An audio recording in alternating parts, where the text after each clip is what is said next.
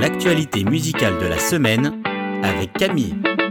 L'album de la semaine. Je vais vous parler cette semaine de Holy Rebellion, le nouvel album d'Olin. C'est son deuxième album et elle le présente comme sa version la plus mature d'elle-même. Et plus que dans le nom de l'album, c'est toute l'image très botanique et végétale qu'elle a créée autour de l'album qui est importante à mon avis. Et c'est quelque chose qui n'est pas si surprenant que ça. Son vrai prénom c'est Holly et euh, l'origine fait référence au Holy Tree, le ou. Elle base justement toute la narration de ce deuxième album sur cette métaphore botanique, sur le fait de grandir comme les plantes grandissent, planter des petites graines dans son cerveau, faire preuve de patience pour faire mûrir les fruits de ses réflexions, élaguer les mauvaises pensées quand il le faut. Et bien sûr, dans tout ça, pour l'aider et veiller sur elle, il y a un jardinier avec un grand J. Chacun des dix titres de l'album est une petite pépite qui mérite d'arriver jusqu'à vos oreilles. Trois d'entre eux ont déjà leur propre clip Opinions, Mood Swings et Tension. Allez, il est le temps de se mettre au vert avec Holy Rebellion de Lynn le titre de la semaine. Après Matthew West la semaine dernière, c'est Building 429 qui est de retour pour un titre de Noël. Ils viennent de sortir le titre Breath of God en français, Souffle de Dieu.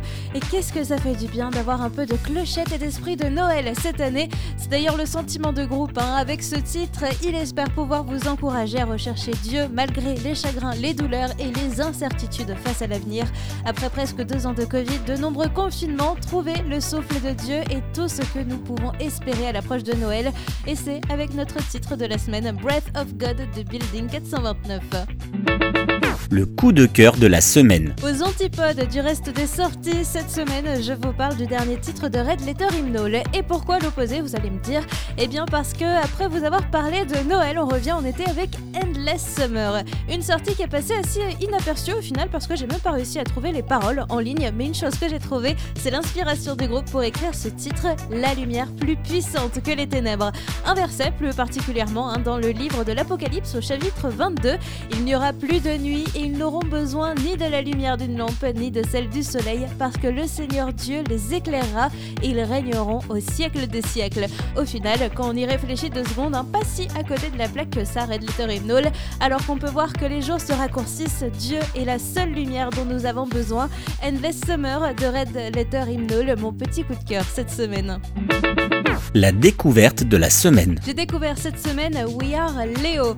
Originaire de Chicago, le groupe est composé de David Duffield au chant et à la production, Matt Gainsford à la guitare et Joseph Stanborn pour le chant également.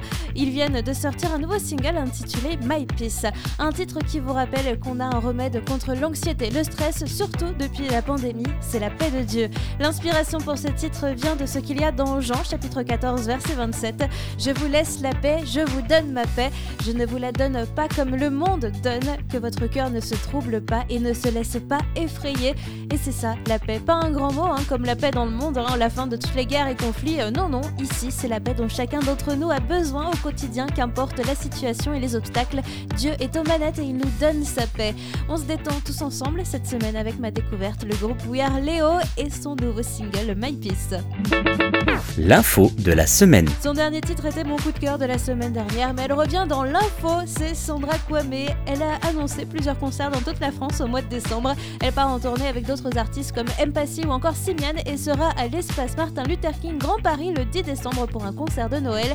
Et la tournée continue avec d'autres artistes à Nantes le 11 décembre et également le 12 décembre à l'espace Camus de Bron. Ne tardez pas pour prendre vos billets.